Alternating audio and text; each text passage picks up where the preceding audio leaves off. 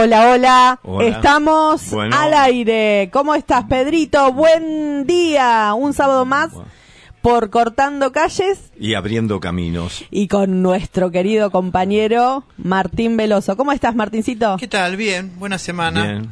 Dentro de todo, Sí. Este- sí, eh, de- de- estamos, hemos sobrevivido. hemos sobrevivido una semana más en nuestro país, que no es poco. Y además, eh, bueno, se ha logrado contener un poco esto del aumento del dólar blue y, y hay alguna que otra expectativa después de, de la charla magistral de Cristina. De- de Cristina. en La Plata. Estuvimos ahí en La Plata Este- escuchándola y fue extraordinario. Siempre es bueno escucharla.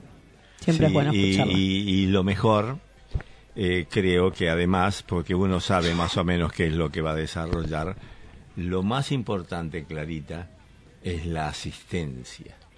Exacto. Impresionante la cantidad de La militantes. asistencia sí. deja Sí, de sí, lado el Twitter, deja de lado el Twitter para estar presente en eso. Y eso, para la generalidad y para la oposición, no es moco de pavo. No, Acá no, no. estoy yo, viejo, recupero, recupero la mística y recupero la presencia. La calle es nuestra. La cantidad de Mm. gente Sí, la plata había. desbordada de compañeros y Además, compañeras. a- además algunas a- algunas a- algunas indicaciones que son simbólicas y no tienen palabra, que es, por ejemplo, eh, el- eh, están sentados juntos Máximo y Cecilia Muró. Sí, sí, sí, eso, sí. eso ahí, ahí muestra. simbólicamente mm, indica eh, cierta unión, ¿no? Cierta coordinación, cosa que le estamos pidiendo hace rato este, a, a, a- a- a- al Alberto, ¿no? Eh, Esta, esta cuestión de la coordinación y demás hierbas varias. Pero bueno, esos actos hacen a la cosa. Eh, los actos son, eh, eh, hemos dejado, bueno, por la pandemia y todas esas cosas, hemos dejado la calle, pero tenemos que recuperarla rápidamente porque me preocupa el grado de violencia que hay en, la, en, en general. Hay Eh, bastante, eh, eh, bastante. entonces, eh, y además, aprovechado, primero porque nosotros en la progresía, digamos no progresistas, entre comillas, este, tenemos un problema con la seguridad. Sí, sí, no tenemos una agenda propia todavía con el tema de la Claro, seguridad. porque y no una queremos de las deudas tomar- pendientes. eh, eh, estamos- No, no, y sabés que lo ves en las calles. Nosotros nos, nos pasó en La Plata. Yo, nosotros fuimos más de 200 compañeros a La Plata eh, el día jueves, pero lo veíamos hasta cuando queríamos cruzar las calles y nos quisieron levantar con un auto. Eh, Claro. fue terrible, o Sí, sea, sí. era el y gritarnos cosas. A ver, también están quienes gritaban y tocaban bocina y, y- Sí, y el apoyo, ¿no? No, no, por- Pero por después, supuesto. después está la agresividad, el odio y la violencia. Claro, que es claro. Peligrosísimo. Está dejando de ser una violencia simbólica. Exactamente. Y ya Sí, se está transformando a en otra a- cosa. al acto. sí. digamos, ¿no? Eh, eh, al acto precisamente porque eh, ya se terminó la etapa y, y cosa que aprovechó mucho el Melena, eh, eh, el tema de, del acto simbólico del Twitter. Mm, Claro. ¿no? El acto, eh, muchos de nosotros nos creímos que puteando a través de un Twitter era como cagarlo a trompadas al, al adversario, cuando en realidad lo que hay que hacer es pararse y si te tenés que cagar a la trompada, lo cagás física- físicamente. Igual Eh, no hagamos apología de la violencia, ¿eh? es simbólico lo que Ah, está eh, diciendo Pedro. Sí, sí, es simbólico, pero precisamente no cambiar la acción claro. Por una intermediación No, se entiende, se entiende. Sí, digitalizada, de todo virtual, de- todo de virtual. nuestra somos- yo considero que el telefonito para nosotros es una tercera oreja implantada Bueno, que no se transforme en, en, Eh, la, en la forma de hacer habitual. militancia. y la, la por eso hay la que recuperar es la eso, calle. ¿no? La Lo del otro mística. día fue muy importante por eso, porque tiene que ver con la mística, con sabernos responsables de la movilización en la calle. Exacto. Eso es nuestro. Exacto. Y eso no nos van a cambiar. Exacto. Eso es lo que tenemos que seguir manteniendo, eh, porque uno sabía más o menos cómo se iba a desarrollar el, discurso de Cristina, a pesar que dijo algunas cosas y, y siempre nos queda pendientes el tema eh, elegite o, designar a los responsables, no a las cabezas. Y yo me pregunto en muchas de las ocasiones si hay, en esas cosas eh, hay que hablar de la estrategia, ¿no? Una de las estrategias puede ser, por ejemplo, ocultar el blanco hasta último momento, porque la, la oposición no sabe a qué tirarle.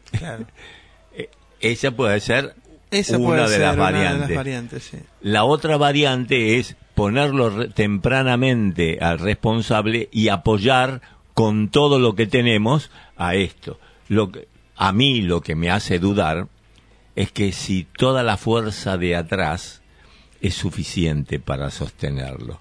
Este, yo, este, yo veo a la CGT y me asusto. Eh, sí, es No, están muy convencidos eh, del apoyo. Eh, entonces, viste, de repente, yo creo que esa fue una de las decisiones de Cristina cuando dijo, ocúpense, viejo.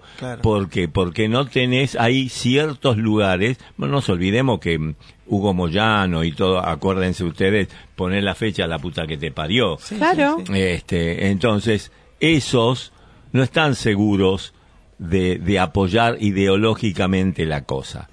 Eh, eh, están seguros de que quieren seguir siendo reinstalados de lo que son. Imagínate, ¿quiénes están ahí? Barrio Nuevo, eh, Cavalieri, todos esos tipos que si esos son peronistas, yo no soy peronista. Bueno, que te diga? De esa gente, en algún momento del programa de hoy vamos también a volver a tomarlo, porque hoy vamos a tratar uno de los temas que tiene que ver este... los trabajadores, se nos acerca el Día del Trabajador, y vamos un poco a hablar también de las experiencias gremiales a lo largo de nuestra historia. Eh, exacto, esto, esto es importante, por eso quería hacer alguna introducción respecto de, de, de esta estrategia de los apoyos ¿no? Porque nosotros sabemos que tenemos varios apoyos y han ido variando, qué sé yo, la elección del nuevo secretario de la UOM, por ejemplo. que tipo era, la UOM era impensado tener un secretario como este. Sí. Digamos, tal cual. Eh, entonces, dice, la puta, no, no, nos olvidemos, los secretarios de ESMATA, todos esos, no nos olvidemos que ¿cómo se llamaba el tipo que este que manejaba el esmata durante el menemismo que fue a Estados Unidos decir que el no antes del antes de esto es decir que en Argentina no había desaparecidos por ejemplo no un, un, dirigente gremial y eso indicaba el gremio claro. orientado o, o, o, o ensalzado o, o conformado como un gremio mafioso. Sí, no, además de, la ESMATA, ahora que vos lo nombras, en donde tenemos la experiencia de compañeros de base, delegados desaparecidos en la FOR, en Mercedes Benz, que eran del, sindicato de nadie, nadie mejor que. como ejemplo nuestro. Sin embargo, fue eh, el, el, el, dirigente eh, este, a, a ese dirigente a, decir que en Argentina no pasa nada, todo lo demás era responsabilidad de la contraofensiva montonera. Este, ¿No? Todo ese tipo de cosas, dice la puta madre, este, estamos viviendo en el mismo país o estamos, pero yo insisto que hay mucha parte nuestra que no supimos hacer y ahora estamos tratando de remontar con mucho esfuerzo. Así que eh, Clarita. Sí, les cuento. Bueno, en las calles, en todos lados, están hablando de el dólar blue, el, aumento del dólar blue. Y a mí se me ocurrió, digo, bueno, a ver, ¿con quién, ¿a quién le puedo preguntar? Y bueno, tengo un, conocido que, uno de mis hermanos que, que se dedica un poco a esto. Y y le dije, ¿te puedo hacer un par de preguntas? Así después lo, lo pasamos en la radio. Y bueno, se transformó en una entrevista, una charla entre Buenísimo. hermanos. Así que se las comparto a ustedes. Así sabemos un poquito el por qué y cómo va a repercutir esto. Bueno, después lo discutimos, dale. Bueno, estamos eh, acá en Cortando Calles, abriendo caminos, con Mario Hugo Sosa. Ya lo hemos entrevistado en una oportunidad. Y en esta queremos charlar un poco sobre la suba del dólar blue. Eh, y sería importante escucharlo a él, que me gustaría también que se presente, mm, porque se dedica a esto, ¿no? Bueno, gracias. Eh, sí, mi nombre es Mario Hugo Sosa, soy profesor de economía, trabajo en algunos colegios de la zona de Tigre y sí, es un tema preocupante la suba del dólar. Eh, podríamos hacer, porque vamos a explicarlo como si lo, se lo tendrías que explicar a una vecina que no entiende la diferencia entre un el dólar oficial, el dólar blue. Digo, hagamos la diferencia de qué es, qué es el dólar blue y, y esto cómo impacta en la sociedad.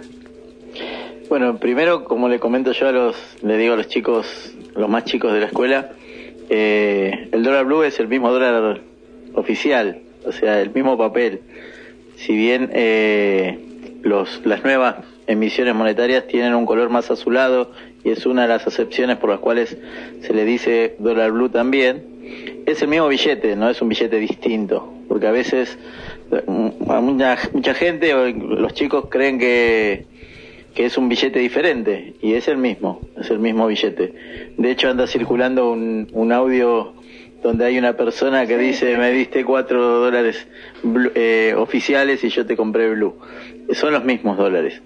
Eh, la diferencia en todo caso es los dólares viejos que tienen cara chica, la cara de, de la figura que aparece en el billete es una cara chica, después está la cara más grande y los billetes nuevos.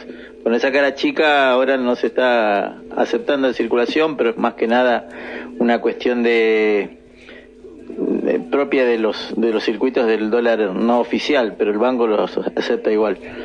Eh, bueno, partiendo de esa base, el dólar blue es aquel dólar que se hace referencia al dólar no oficial, el dólar que no se compra en el banco. El dólar oficial, actualmente hay un límite, lo que se llama cepo, que es 200 dólares por eh, persona, por cuenta, por titular de las cuentas bancarias, por único titular, no por cuenta bancaria, y es el límite máximo que se puede comprar por mes.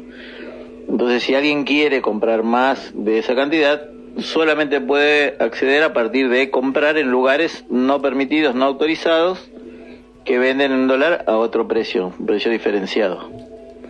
Y este dólar eh, diferenciado, dólar que se compra en otro lado, es el al que llamamos blue, ¿verdad? Exacto, sí, sí, por lo que te decía antes. Antiguamente se le decía dólar negro, eh, dólar paralelo, dólar ilegal, y ahora se le dice dólar blue. Eh, que en realidad la, la diferencia con el dólar oficial tiene que ver la procedencia, ¿no? El dólar oficial que se compra en el banco viene eh, de parte del Banco Central, quien suministra estos dólares a las entidades bancarias, a los bancos, y uno puede acceder a los dólares a partir de, de eso. Pero en el caso del dólar blue no se conoce el origen, por eso se le llama dólar ilegal o paralelo, no se sabe de dónde salen esos dólares y uno puede comprar en cualquier parte teniendo los recaudos necesarios. ¿Cuál es el impacto en la sociedad, en, este- en el día a día, ¿no? En la diaria, la gente que va al supermercado, los precios que aumentan. Eh, sí, las consecuencias de la suba del dólar blue es derivar todo a precio. Hoy fui a, a- estuve por San Miguel, iba recorriendo con el vehículo y, y veía muchos negocios borrando los, los carteles, cambiando los precios. Eh, y que justamente esto genera una, un problema de la gente de a pie, porque es la que sufre el impacto inmediatamente en el bolsillo, cuando te suben los precios. Ni siquiera porque, porque haya una razón específica, sino es por las dudas, que se genera una psicosis, incluso eh, artículos que no tendrían por qué aumentar, que no están asociados al dólar, igual se aumenta, y, y toda la, la economía eh, de la hogareña se ve perjudicada por esta situación. Eh, ¿Y por qué aumenta el dólar blue? Sí, en realidad no aumentó solo el dólar blue, eh, se le llama corrida cambiaria a esto, donde entidades financieras y algunos sectores poderosos económicamente hablando eh, traccionan todos los dólares eh, en busca de en búsqueda de por un lado poder este fugar los dólares, fugar capitales, que sería sacar los dólares del sistema, llevárselos al exterior, y, por otro lado generar una situación de crisis económica desestabilizando al, gobierno actual.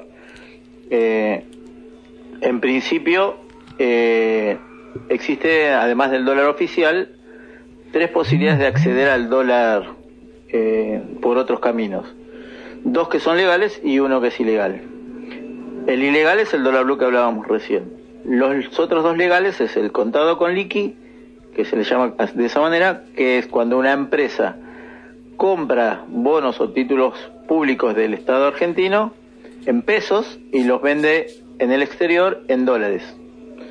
Y el, y el otro dólar es el dólar bolsa, que es donde en lugar de comprar bonos se compran acciones de empresas en pesos en Argentina y se venden en el exterior en dólares. Obviamente que para eso la persona o la empresa que compra esos dólares tiene que tener una cuenta en el exterior y por lo tanto no es para cualquier persona, no es para personas comunes, es para un movimiento de mucho dinero y así se hacen de los dólares sacándolos al exterior.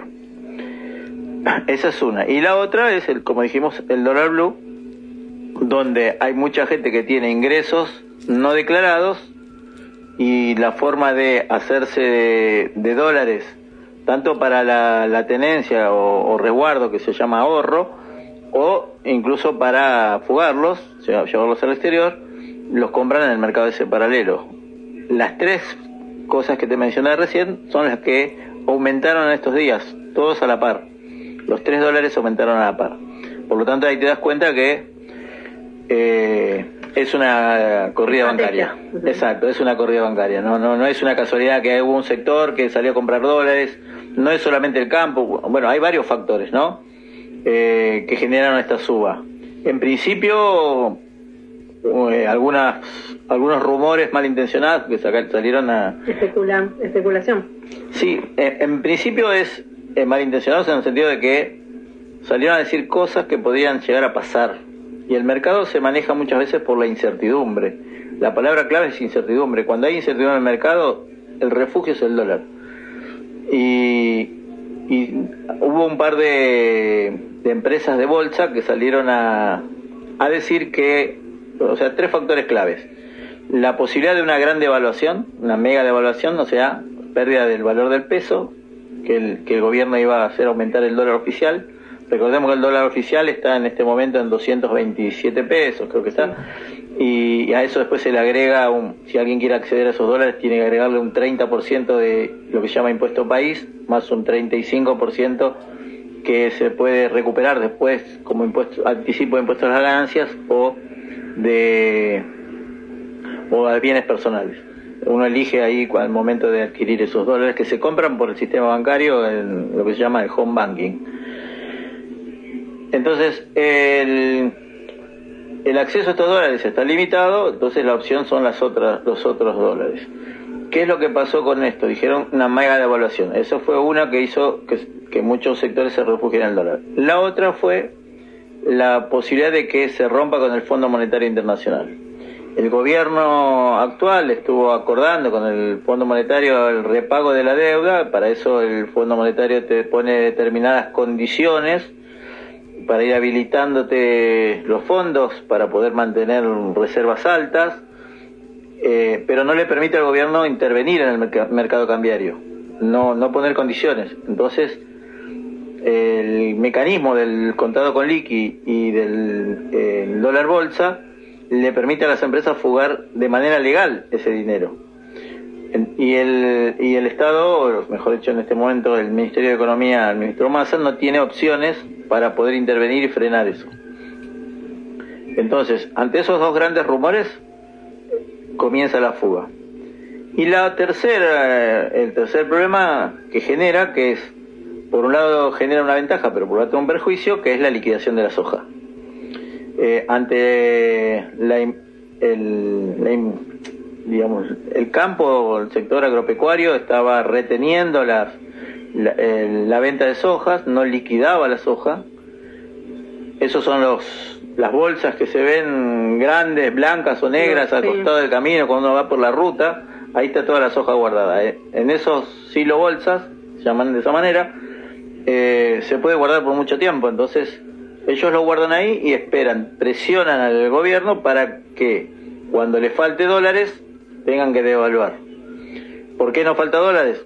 Bueno, porque las reservas son muy bajas y porque para poder pagar las importaciones se necesitan dólares de las exportaciones. O sea, cuando exportamos vendemos, entran dólares. Cuando importamos, estamos comprando productos del exterior, se tienen que pagar con dólares. Si no exportas, no hay dólares para pagar. Entonces necesita el gobierno esos dólares.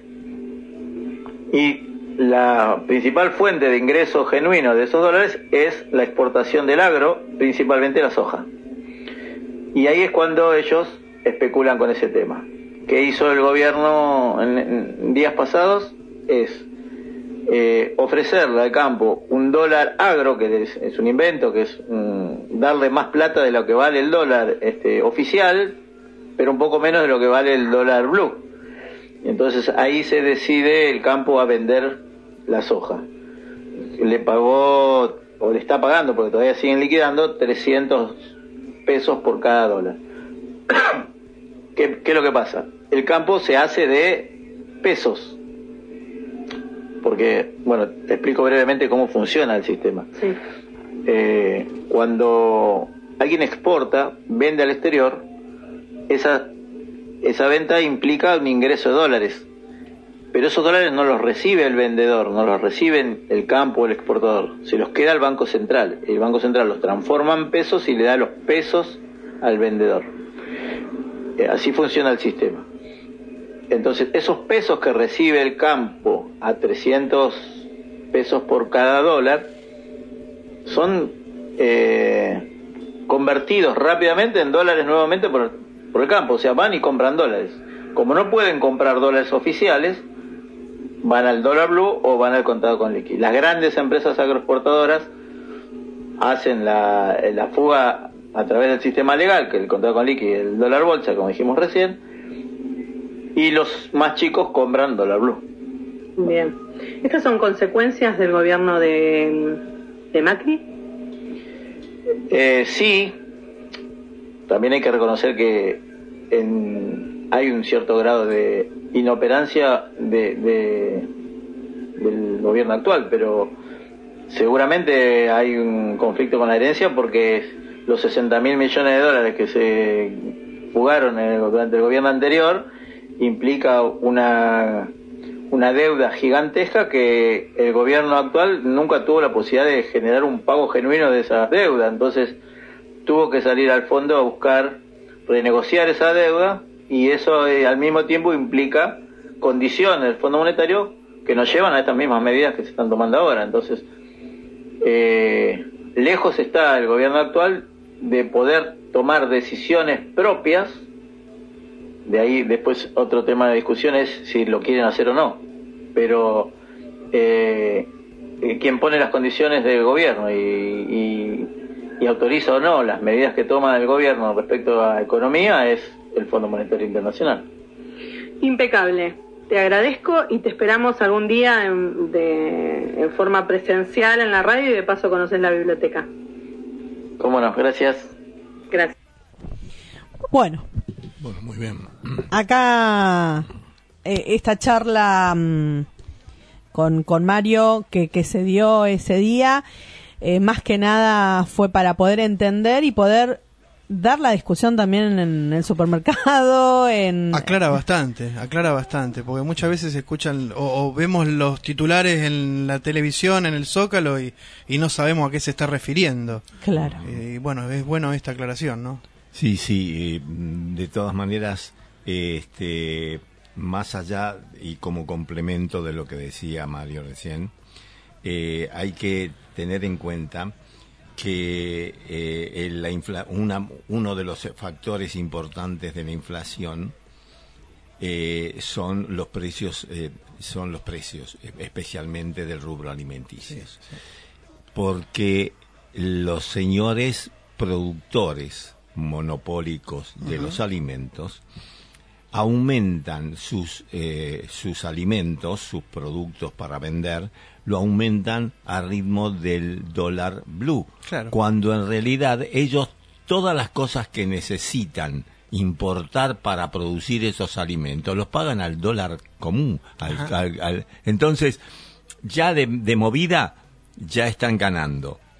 Y encima, se van generando, y esto lo, lo- lo- lo- se percibe en cualquier, en, en cualquier rubro, que eh, está el, el que cumple los precios y el que cumple eh, el que cumple los precios y el que cumple con el abastecimiento. Claro. El, te, te- eh, te piden 500, qui- 500 bolsas pero te doy 250 en blanco y el resto con facturación abierta.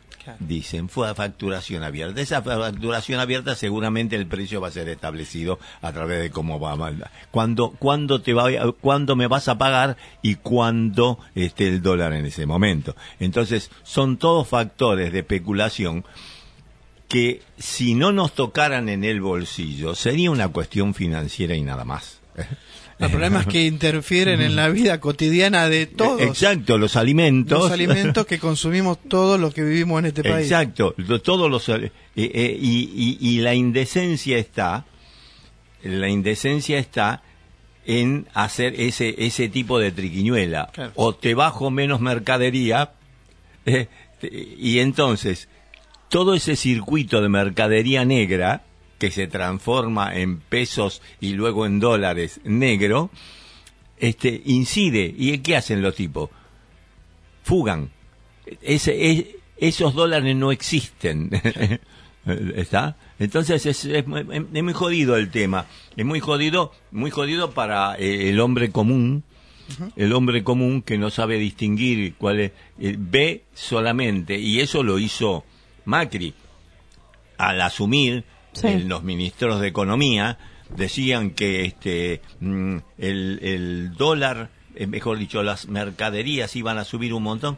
Y, y- y- y del otro lado se le decía "Per- perdón lo que vos importás lo importás al dólar oficial así que no tiene nada no que ver el, incremento eh, eh, el incremento en el dólar blue. Pero se sabe todos estos gobiernos que han sido destronados en su momento por este eh, por gobiernos populistas por decirlo de alguna manera siempre van a tratar de bombardear. Y hasta que no se regule el sistema financiero hasta que no se regule el sistema financiero este mm, van a seguir influyendo. Este, ustedes vieron hace poco que determinaron eh, eh, em, engancharon a algunas empresas que facturaban a un precio al comprador, pero cuando ingresaban, el, el- pero la factura desde el exterior para acá era 100 veces lo que fa- facturaba. Con Claro. lo cual, con lo cual, el que perdía era el gobierno porque tenía que pagarlo a ese precio. Exacto. Entonces es un lío, ¿no? Bueno, vamos a- Vamos, relajar un poco. Dale. Vení, es un tema muy serio. Vamos Ah, a escuchar sí. un tema musical para, Sí, sí, sí. para descomprimir un poco. ¿Qué, qué vamos a escuchar? Eh, eh, ¿Fito Páez? Sí, dale. Fito Páez que sacó su serie, ¿no? Sí, Sacó esta la semana serie. salió la serie por Netflix. Yo todavía no la No, vi. yo tampoco, yo tampoco. Justo Según hoy a lo la que me estuvieron contando, el otro día hablé con mi hija más chica, dice que está muy buena. Vamos a ver. Vamos a ver, cuando vos digas, mi querido Brian, De- de mí no, escuchamos a Fito Páez con Mariposa Tecnicolor, ¿puede ser? Hola, hola, seguimos a- al aire todavía.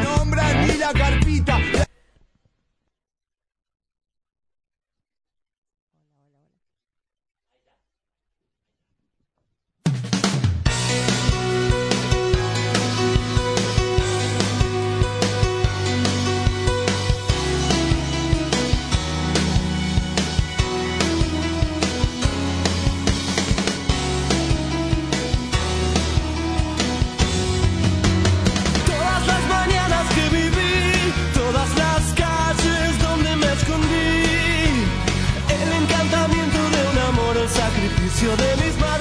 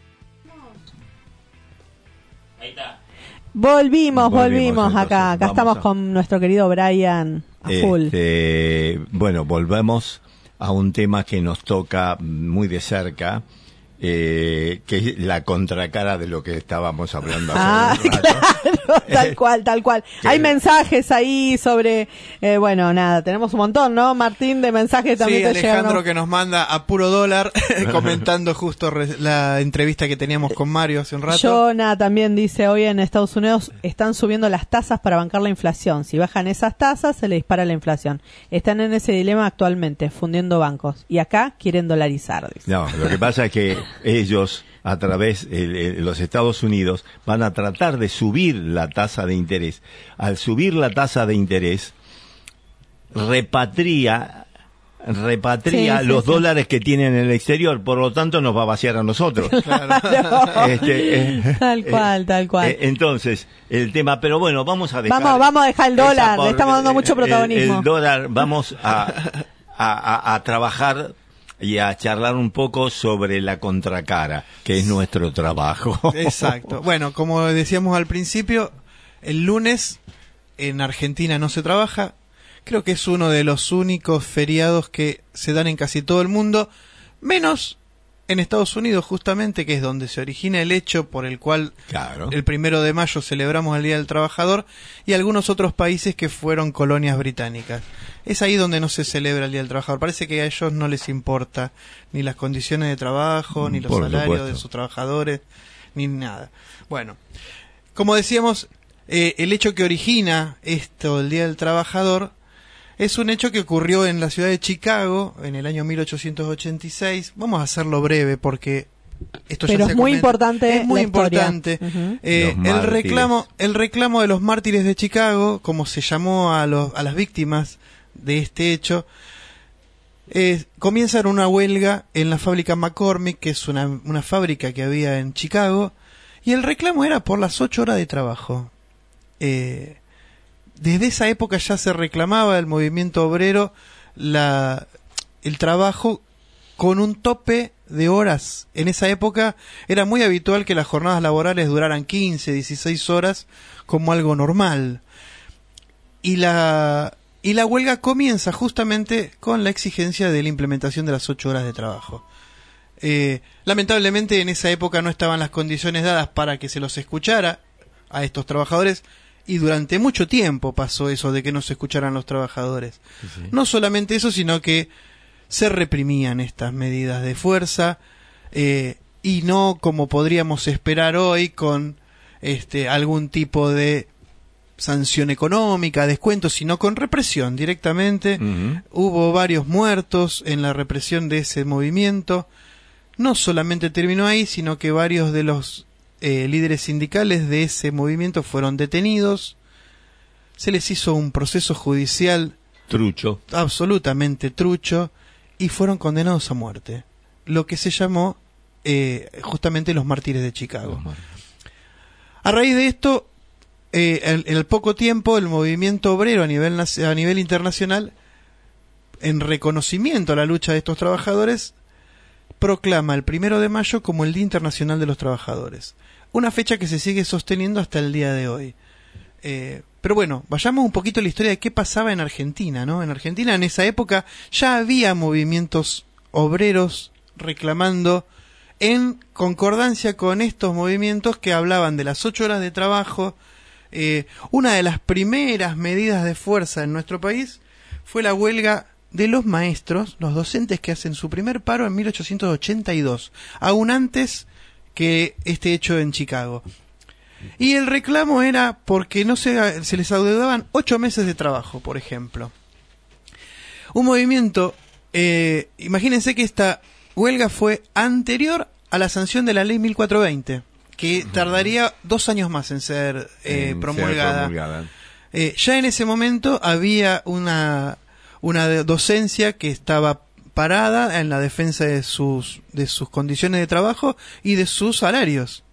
Eh, en ese momento la mayoría de los trabajadores ad- ad- adherían a diferentes corrientes ideológicas que estaban en esa época. Sí, sí. Era el, el anarquismo, el socialismo. que fueron todos los inmigrantes La que fue- mayoría eran que cuando cambió el paradigma Exacto. este, del, del, del gaucho volvieron lo- los terratenientes volvieron a la imagen del gaucho Claro. a- a- para contrarrestarlo con los trabajadores, Los trabajadores que, que- eran de gorra Claro, y que originalmente venían de los países De- de- europeos claro. que escapaban de las hambrunas y las condiciones y de las miserables que se condiciones vivían de en guerra Europa. y Y las de condiciones de guerra que tenían en esos países Bueno, el movimiento obrero en Argentina tiene varios hitos. Y yo voy a nombrar algunos. Después por ahí alguna, en algún otro programa nos vamos a, a poner a detener en alguno de ellos que fueron muy importantes. No solamente para el movimiento obrero, sino para todo el país. Porque los derechos que se adquieren una vez que las luchas pueden triunfar, porque vamos a ver que hubo muchas derrotas, pero que también hubo periodos en donde hubo grandes avances, y son derechos que Y hoy... conquistas, ¿no? Y conquistas que aún hoy, con, con- bueno, las podemos medir en función del mercado laboral, que eso es otra cosa que vamos a ir conversando. Claro, pero han, ido variando. Que, que exista la jornada de ocho horas Sí. y que en algunos casos no se cumplan subrepticiamente, no significa que no haya no se haya hecho el esfuerzo de Exacto, de no, y que además lo que nosotros tenemos hoy como realidad laboral en nuestro país es que una cosa son los trabajadores que están registrados y que cumplen a veces a regañadientes, pero con estas condiciones de trabajo y con estas pautas que están eh, Establecidas. establecidas por ley. Eh, eso es una cosa y otra cosa es lo que vive la mayoría de los trabajadores que están sin registrar, que no se respetan ninguno de estos derechos. que, que es un Que esa es la lucha que de es un desmérito producido por el Sí, por los neoliberalismo neoliberalismos que- sucesivos que, hemos sufrido. que Bueno, ha generado esta clase de voy a nombrar algunos de estos hitos así en la lucha. Una muy interesante que por ahí es diferente es la huelga de 1907 de los inquilinos, en donde las que encabezaban esta lucha eran las mujeres en general. ¿Por qué? Porque la, había todo un conflicto con el precio, ahora que estábamos hablando Mm. del dólar y los aumentos, con el precio de los inquilinos, de, de la, de los alquileres. De los alquileres. ¿Y qué pasaba en ese momento? La policía llegaba y se reprimía este movimiento durante el día porque eran las horas de trabajo en donde los varones, la mayoría, estaban, No en, su- en la fábrica. Mm. Claro. Entonces, fue una huelga sostenida principalmente por las mujeres, que echaban a la policía a escobazos y a baldazos, literalmente. Mm. Otras, otros hitos fueron la Semana Roja en 1909, que tiene ese nombre trágicamente por, también por la represión que llevó numerosos, numerosos trabajadores víctimas de la represión. En 1912 hubo una huelga muy importante en los ferroviarios, lo que se llamó la huelga fraternal, que paralizaron las vías férreas en todo el país. Los maquinistas y los foquistas hacen una huelga que dura varios días, en donde no fueron reprimidos de la misma manera porque los tipos habían logrado paralizar el país. Era imposible Claro. reprimir a todo el país a los trabajadores No, y- ferroviarios. además, el- la logística de traslado estaba interrumpida, por lo tanto, hasta para los hasta milicos. para los mismos hasta las mismas fuerzas represivas no Hasta podían movilizarse milico, claro. bueno eh, esa fue esa primera huelga ferroviaria importante logra conseguir algunas de las primeras conquistas laborales en Argentina más adelante con con la aparición del radicalismo, el irigoyenismo en realidad, en ese primer periodo, eh, empieza a arbitrar de alguna manera por primera vez en esta en estas luchas de los trabajadores y por primera vez no le dan siempre la razón al patrón eh, que es algo inédito en la historia argentina. Pero además, Sin embargo- la intervención del Estado. Eh, eh, exactamente aparece la intervención del Estado como un actor que tiene que participar en- Equilibrante equilibrando de- sin embargo el, el irigoyenismo también tuvo sus claroscuros no nos olvidemos que en 1919 en la ciudad de Buenos Aires ocurre la Semana Trágica Exacto. que bueno, que fue también eh, finalmente una, una movilización popular muy grande que empieza en los frigoríficos Bacena y termina con represión y con también muchos Exacto. muertos. Este, más adelante, en 1921, lo que conocemos como la Patagonia Rebelde, que fue una de las protestas eh, rurales más grandes de la historia, no solamente en Argentina, sino en América Latina y que termina, como muchos sabemos, con la represión del coronel Varela Exacto. asesinando a los peones rurales en la Patagonia.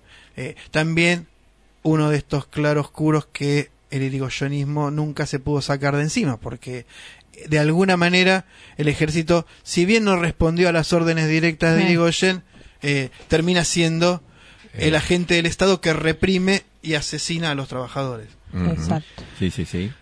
Durante los años siguientes se van re- resistiendo, se van re- reproduciendo más luchas de los trabajadores. Ah, Llegamos a la generación, a, la década infame, eh, que son los años 30, en donde en todo el mundo afectaba muy gravemente la crisis del 30. Este, y en Argentina principalmente con una situación de hambruna bastante importante, muchos desocupados y empiezan a aparecer también los conflictos que durante ese tiempo también son reprimidos en su gran mayoría. Recién con la aparición del primer peronismo es donde esta situación empieza a cambiar. Y no desde el 45.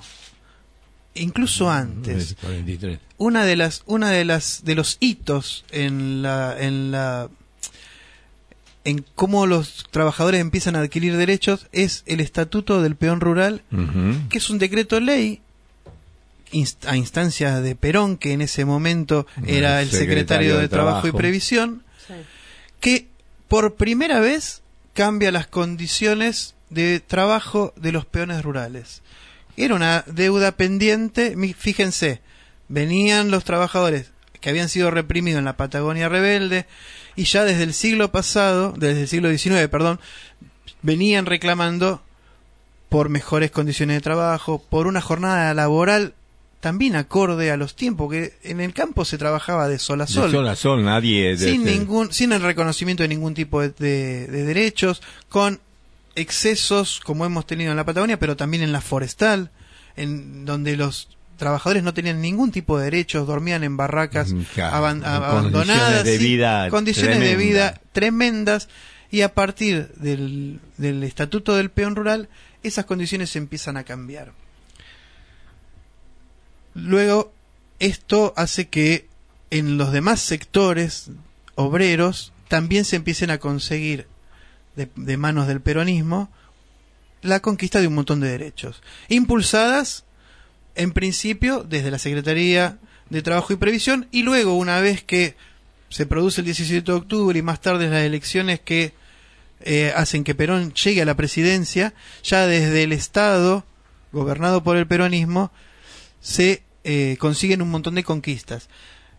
Estas conquistas no se dan solamente porque el peronismo las otorga, sino que tiene que ver también con un proceso muy importante de sindicalización que se da en esa etapa histórica de nuestro país como nunca antes había pasado y transforma por primera vez al movimiento obrero en un agente importante, un sector que podía disputar el poder y como se nombraba en esa época en la columna vertebral del movimiento nacional peronista Claro, claro. este, que era el que estaba eh, sosteniendo todas estas conquistas que se empiezan a otorgar.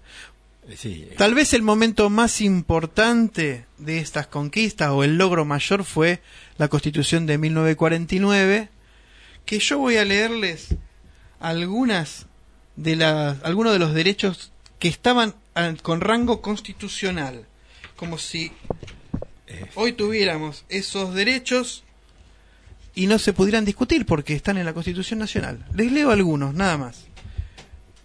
Primero que nada, por supuesto, el derecho de trabajar, que era universal y tanto hombres como mujeres tenían otorgado ese derecho constitucional, constitucionalmente. El derecho a una, re- una retribución justa.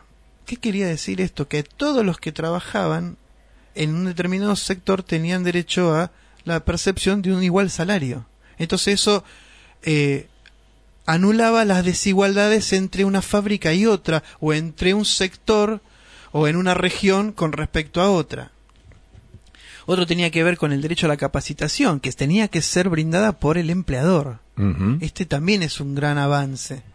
Claro que estamos coincidiendo con el cambio de paradigma de, del paradigma de producción agropecuaria a la- al paradigma de producción industrial. Claro, obviamente todo este proceso viene acompañado de la industrialización importante que se Claro, produce que en se esa época. después cada uno de los gremios que se van surgiendo Claro. como producto de la industrialización. Exactamente.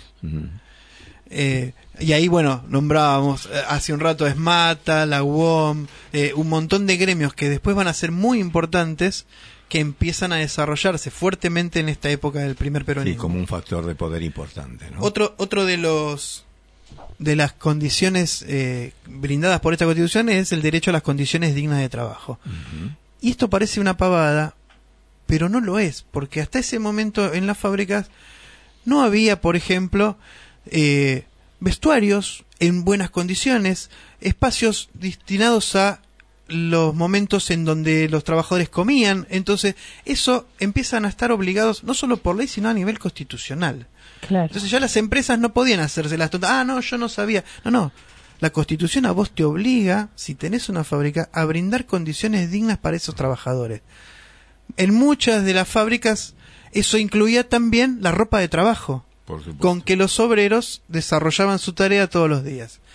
Otro tenía que ver, y este es importante, porque hasta ese momento parecía eh, algo que no tenía nada que ver, y es la preservación de la salud. Empieza a aparecer el concepto de salud laboral, que hasta ese momento no existía en Argentina. Claro que eso, esa, esa, cada, cada oficio tenía eh, situaciones de salud totalmente distintas. O sea, había afecciones que eran de claro, que oficio. tienen que ver con el trabajo que vos Eh, desarrollabas. exacto, entonces una especialización en esa, en una obligación en esa, en esa Ajá. prestación de salud específica para ese gremio. Exactamente. Nombro otros, así rapidito. Derecho al bienestar. Derecho a la seguridad social. O sea, a la jubilación. Claro. O sea, en muchos gremios ya estaba eh, aplicándose esto de los descuentos para la- una futura jubilación. Sin embargo, a, a partir de este primer peronismo es que ese derecho se hace universal. Claro, pero era descuentos. Eran descuentos, Era descuentos del sueldo. Claro, o sea, se se lo- hacían. eh, la jubilación se la pagaba el propio trabajador. Claro, y a partir de esto empieza a ser un aporte de la patronal como parte del salario, también el aporte que tiene que hacer en este momento la caja de ANSES, que en ese momento tenía otro nombre. Eh, el derecho a la protección de la familia del trabajador. Claro, adherir a, Entonces, a- si el trabajador tenía obra social, podía asociar Adherir esa a obra su social familia. a su señora, a sus hijos, a sus padres en el caso de que tuvieran estuvieran a Eh, cargo de a cargo, ellos. claro. El derecho al mejoramiento económico. Esto parece ciencia ficción, pero tuvo rango constitucional. El trabajador tenía derecho a mejorar su condición económica. El derecho a la defensa de los intereses profesionales, en el caso de los trabajadores que tenían que tener una formación profesional, como por ejemplo los docentes que nombrábamos. Sí, antes, sí, ¿no? los sí. docentes, los médicos. este, Bueno, esto era, esto era una joya que lamentablemente en nuestro país duró pocos años. Una vez que el peronismo es, re- es derrocado por el Sí. golpe del 55, obviamente la constitución fue dejada de lado, volvimos a la constitución de 1853 y algunos de estos derechos, muy pocos, la verdad, son los que quedaron garantizados en el artículo 14 bis, que entre otras cosas habla de el derecho a las vacaciones pagas. Claro. Sí, sí, sí. Este, hay una cosa que está en la Constitución, que está vigente, que a lo largo de tantos años de neoliberalismo no han podido modificar, que es el derecho a la participación de los trabajadores en las las ganancias, ganancias. de las empresas. Hay una sola empresa, creo que, ¿no? Y eh, hay un solo gremio que, que, que lo puede Es el aplicar, que es el, el- el neumático. gremio del neumático, que es un logro eh, de la época de Pedro Guasiejo, que logró que las empresas de neumático de Argentina, todos los años, una vez terminado el balance, hacen La una coparticipación de las ganancias de los trabajadores. Este año eh, creo que lo que habían conseguido era un bono de 200 mil pesos Te iba a decir, de sí, cada- para cada trabajador del neumático. Eh, Sí, sí, fíjense si no marca la diferencia. ¿Qué te parece? Exacto. Este, bueno, eso es de lo poco que nos quedó en la Constitución que Sí. se reforma en 1956, dando por tierra con la que había se había promulgado durante el peronismo.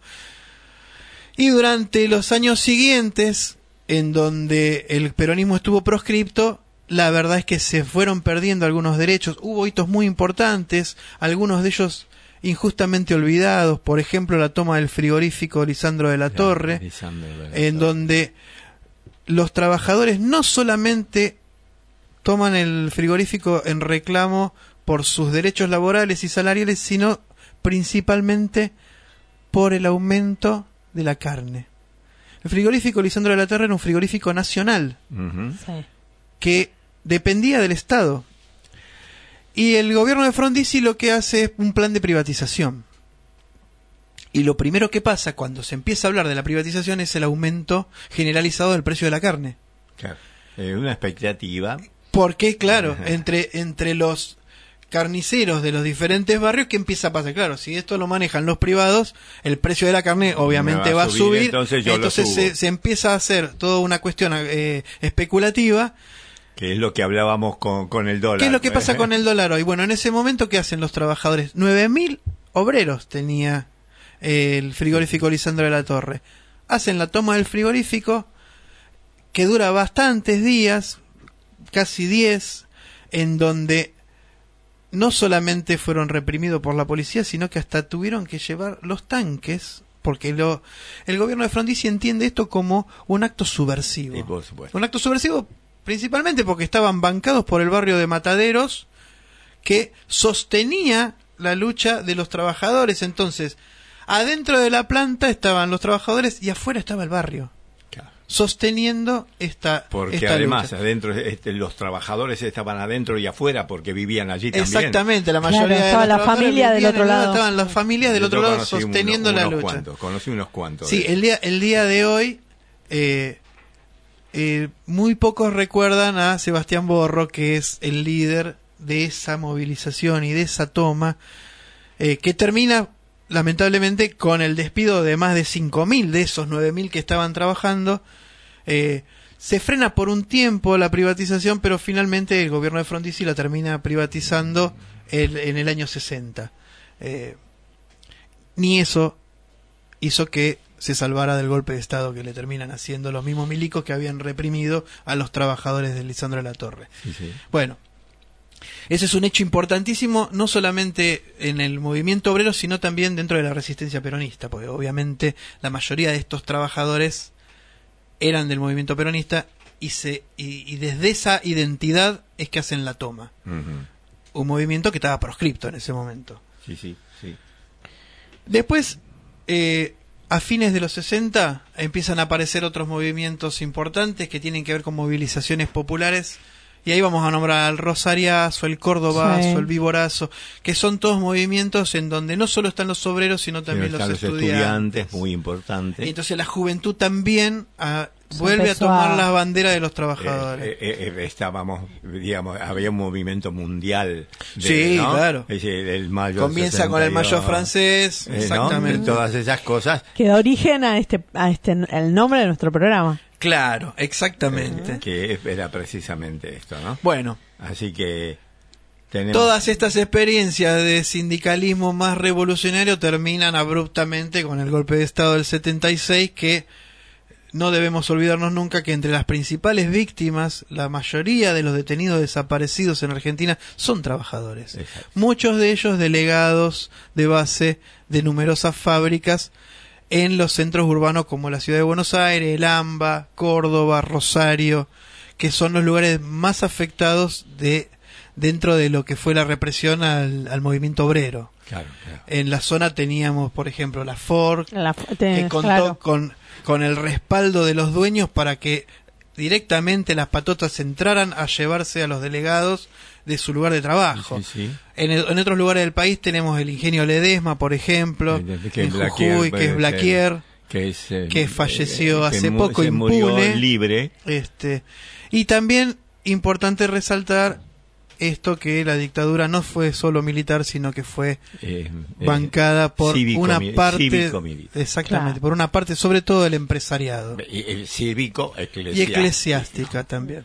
Bueno, Este, para ir terminando y porque nos acaba el, se nos acaba el tiempo, este, Se nos acabó el tiempo. los últimos años, eh, bueno, menemismo, el neoliberalismo en su máxima expresión, pérdida de muchos lugares de trabajo y luego de eh, el triunfo de Néstor se vuelven a tomar muchas veces las, los convenios colectivos de trabajo, la instalación de las paritarias nuevamente y eso mejora las condiciones que lamentablemente se vuelven a perder durante el gobierno de 15. Macri. Este, y hoy nos está costando volver a esos niveles que teníamos en lo que nosotros llamamos la década ganada, que bueno, fue como un periodo dorado nuevamente en donde si bien no todos pudieron acceder al mercado laboral registrado, sí mejoraron mucho las condiciones y sobre todo el poder adquisitivo del salario, claro, en valores que todavía hoy no podemos recuperar. Claro, claro, lo que pues sucede es que ya cuando empezó a mermar ese tipo de cosas, eh, eh, el neoliberalismo fue instalando precisamente colonizando las subjetividades de esos que se pegaban un tiro en, lo- en el pie, en el pie. Ah, ay, me asustaste. Este, eh, se pegaban un tiro en el pie y entonces ya no hacía falta milicos para que te eh, para que te dieran palos, sino que vos mismo te dabas el tiro en el pie. Entonces eh, resulta mucho más difícil revertir esa situación porque hay que hacer un trabajo de base previo para descolonizar el mate de aquellos que son esa este, e- esa masa este, innominada o, digamos votantes eh, lábiles ¿no? que eh, hoy día nos toca tener que, reve- que tener que revertir porque va a ser la única forma hoy ya no no hace falta este mm, ya lo ya lo tenemos lo- nosotros lo hemos visto a- eh, ayer este una gran masa de gente pero todavía falta eh, todos los que están sentados en su casa que no saben qué carajo hacer. Pero precisamente porque le han colonizado el bocho.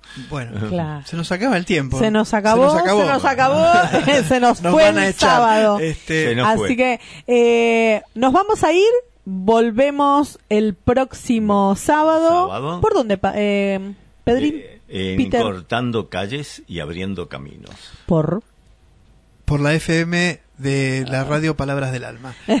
Y feli- feliz Día del Trabajador a todos Ay, el lunes. sí, el día Eh, lunes.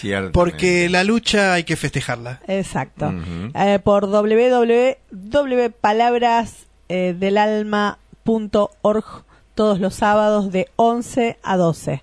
Brian, saluda a la cámara. Nos vamos. Nos vamos. Chao. La herramienta